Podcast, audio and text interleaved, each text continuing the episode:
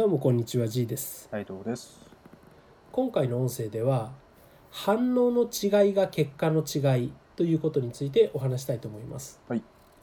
はい。まあ、今回言う反応っていうのは自分が物事に対して見せる反応の反応なんですね、うん。この反応の違いが結局あの出来事の結果の違いそして仕事の出来高とか、えーまあ言っちゃえば人間関係お金儲けうんビジネスの成功そういったものの結果の違いに全部つながっていくっていう話をします。はい。はいえーこれはまあ実際にあったお話なんですけど私が、まあ、企業の法人コンサルをやってる時によく聞かれる質問の一つがいい人材を募集したいんだけどどういう求人を出したらいいですか？っていうことなんですよ。うんどこの会社もいい人材っていうのは欲しいんですよね。うん、ででも今ってなかなか地方の企業っていうのは、うん、たくさんの応募が来ないから、うんまあ、常に募集を出す羽目になる。うん、でもその募集を出す時って多くの場合コストがかかるんですよ。あうん、でコストをかければ人は、まあ、それでも来るかどうかわからないんですよね。うん、で逆にコストをかけないあの募集っていうのもあるんですけどそれをやると当然あんまりいい人が来なかったりもするんです。うん、だからあのその辺でこう悩むわけなんですよ。あうん。経営者っていうのは。うん、コストをかけていい人が来るかどうかのチャレンジをするかもしくは、うん。うん、コストはかからない代わりにお金がかからないところで勝負するかとか、うん、でもどちらもさあの正解はないというか絶対の正解っていうのはないんですよね。あうん、だってそのあのどんな媒体であれ今その媒体を見ている人がいるかどうか、うん、そういう仕事を探しているしかも優秀な人がちょうどそのタイミングでその求人媒体を見てるかどうかっていうことがもう全てじゃないですか。うんうん、どんなにコピーライティング使ってどんなにね待遇を提示したとしてもそのタイミングでいい人材がそれを見てなかったら意味ないですよね。うん、だからまあ言ったらもう運っていうかチャンス、うん、きっかけの、うん、割合っていうのはすごく大きいんですよ。はい。うん、でそうなった時にじゃあ、うんえーまあ、それも言うんですよね私は。うん、だけど少しでも良くするためにその確率を0.1%を0.2%にするためには工夫はできるわけなんですよね。はい。それが待遇を上げることだったりもっと情報開示することだったりあの使う媒体を、まあ、調整することですよね。うんうん、でそこのアドバイスをするわけなんですけどあのある社長さんはそういう話をすると「いやいやそういうのってやったことあるんですけどダメなんですよ」とか「うん、いやそういうのね全然うちには来ないんですよ」っていうふうにもうなんか否定ばっかりする社長さんっていうのもいるんですよ。うんうんで実際にまあやったことあるのかないのか本人はやったことあるって言うんですけど大体やってなくても「ああそういうのはねダメなんですよ」みたいなことを言い出すんですよね。はい。うん、例えばそういう、えー今だとインディードのような、うん、若い人が集まるサイトで募集してもいいでしたらいいですよと、うん。あそこは初期投資はかかりませんよっていうアドバイスをしたとするとああああいうのはねああいうので来る人間はねもうあの定着しないからダメなんですよとか、あ うん、うちみたいな泥臭いところには来ないんですよって出しもしないくせになんか言う人いるんですようね。ん。うん、一方であのもっともっとベタななんか例えば、えー実際にあったのがハローワーク、うんハローワークってろくな人材が来ないっていう代表格なんですよ。あうん、だけどハローワークも出し方出すテクニックによってはいい人が来るかもしれないっていうそういう本まであるんですよね。うん。うん、そこのノウハウを教えてハローワークでもう一回チャレンジするのはどうでしょうっていう話をした時に別のもっと若い優秀な社長はなるほどやってみます、うん、ハローワーク過去出してうまくいかなかったこと何度もあったけどちょっと今聞いた話を勉強してもう一回やってみますみたいな反応をする人もいるんですよ。はい。うん、でどうなったか最初に言ったああそういうのは全部やったうちは無理なんだっていうのを繰り返してた社長さんっていうのは結局2年も持たずに潰れて消えちゃったんですねう。んうん、一方でそのもうすでに自分なりにはやってみたけど今アドバイスを受けたみたから、うん、その言う通りにして、えーもう一回やってみますっていう人から先日お礼の LINE が入ってきて、うん、2人、うん、人が決まったっていうんですよ。うんうん以前自分が自分なりにあのハローワークに出した時は一件の応募すらなかったのに、うん、今回そのやり方を徹底的にやって出したら、うん、応募が3人か4人あって2人決まったみたいなことを言うんですよね。うん、それって結局アドバイスの内容は一緒レベルなんですよ。うん、うん、結局絶対の正解はないからこういうことをしてみたらどうですかっていうアドバイスをしただけなんですよね。うん、私は別にだから何かすごいことを教えたわけでは全然ないんですよ。うん、でもそれを受け取った、うん、最初の A 社長はそんなのは無理無理そんなのは分かってるっていうなんか多分ねもう自分はいろいろ努力したけどその、うん、結果が出てない。それは周りがいけない社会がいけない採用される側がいけないって言いたかっただけなんだと思うんですけど、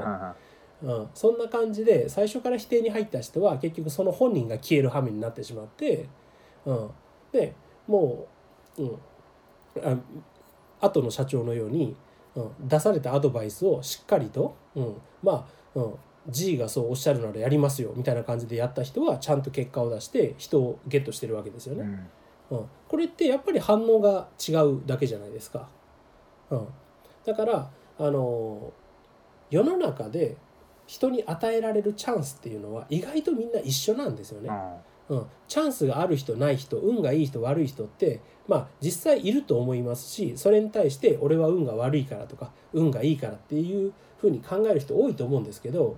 意外とね与えられてるものっていうのは一緒だったりするんですよ。はい、うん、それに対していい反応をするとその与えられたものがチャンスに変わるからいい方向に自分の人生が進んでああチャンス自分の人生にはチャンスがあった。で自分はそれをちゃんと掴んだ。そして成功した、うん、俺は運もいいいい人生だっていうふうに思えるんですよね。はい。うん、だけど同じ出来事を投げられてもそれに対して否定で入ったりどうせ無理とかやらないとかいうふうな否定的な反応をしていると当然それはチャンスにならずにそのまま流れていくわけなんでいやいつまでたってもチャンスが来ない。俺は運がないなみたいに思ってしまう羽目になるわけですよ。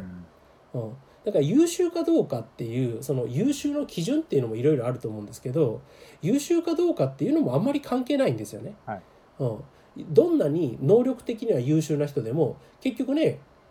チャンスっていうものが入った種を投げられた時にその種だけを見てああこれは食えないですねポイって捨てるような人間だと、うん、やっぱりダメじゃないですか。うん、だけどそれをあこれはなるほど種かもしれない。植えとりあえず植えてみよう、うん、自分はよく分かんないけど、うん、一旦植えてみよう。で育ててみよう。ってした人はそこから収穫を得ることができるわけですよね。はいうん、だからあの大事なことは能力を極めるとかめっちゃ勉強するとか、うん、なんかチャンスを探して人に会いに行くとか、うん、なんか異種交流とかセミナーとかね、うん、そういった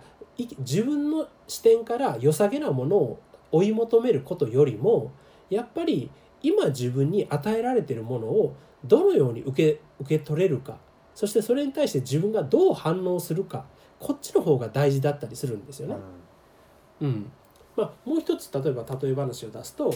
うん知り合ったばかりの女の人とこう、まあ、デートじゃないけれどご飯に行ったとしますよね。はい、うん、その時にその女性がなんか彼氏の話を突然してきたとします。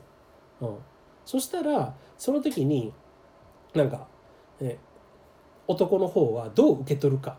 なんですけど、うん、これコミュニケーションの下手な人とか、うん、あのモテない男性っていうのは女の人から彼氏の話をされると萎縮するというか、うん、なんかそれにすごく反応するんですよね。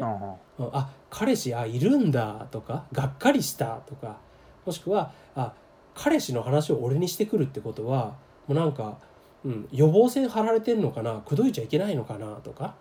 うん、男として見られてないのかなとかなんかそういうふうに思い出すんですよ。うん、うんでいきなりもうその女性に対する興味を失ったりその女性を口説くことをやめてしまったりとか、うん、そういうふうな反応になる人も多いんですよね。でもそういう人って結局、まあ、いい友達にすらなれなくて、うん、どんどん自然消滅してああ出会いがない、うん、出会いがないっていう羽目になるんですよ。うん、でもね世の中にそんなもうベストな今私彼氏もいないんです。そしてあなたのような人と付き合いたいと思ってるんです。そんな人とちょうどあの食事に行く機会があったから私嬉しいんです。みたいなそんなウェルカムな人がいるかよって話ですよね。うん、いたとしてもそのねあなたの前に現れるかっていう話ですよね。はい。うん、だからやっぱりね自分に都合のいいお膳立てがされるのを待ってちゃダメってことなんですよね。はい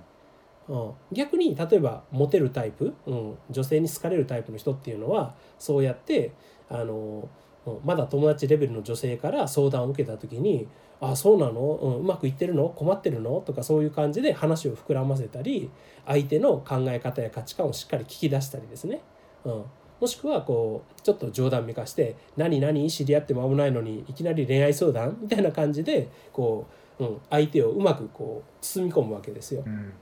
そうすると向こうにしたらなんか彼氏がいるって言ったら冷たくしてくる男なんていっぱいいるんですよね。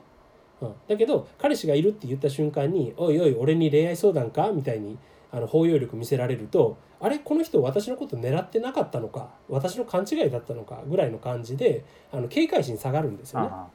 うん、でそういうのがきっかけになってもっといろいろ喋ってでも結局気が付いたらなんか、うん、今の彼氏と別れてその人と付き合ってたりとかっていうのもあるわけなんですよ。うん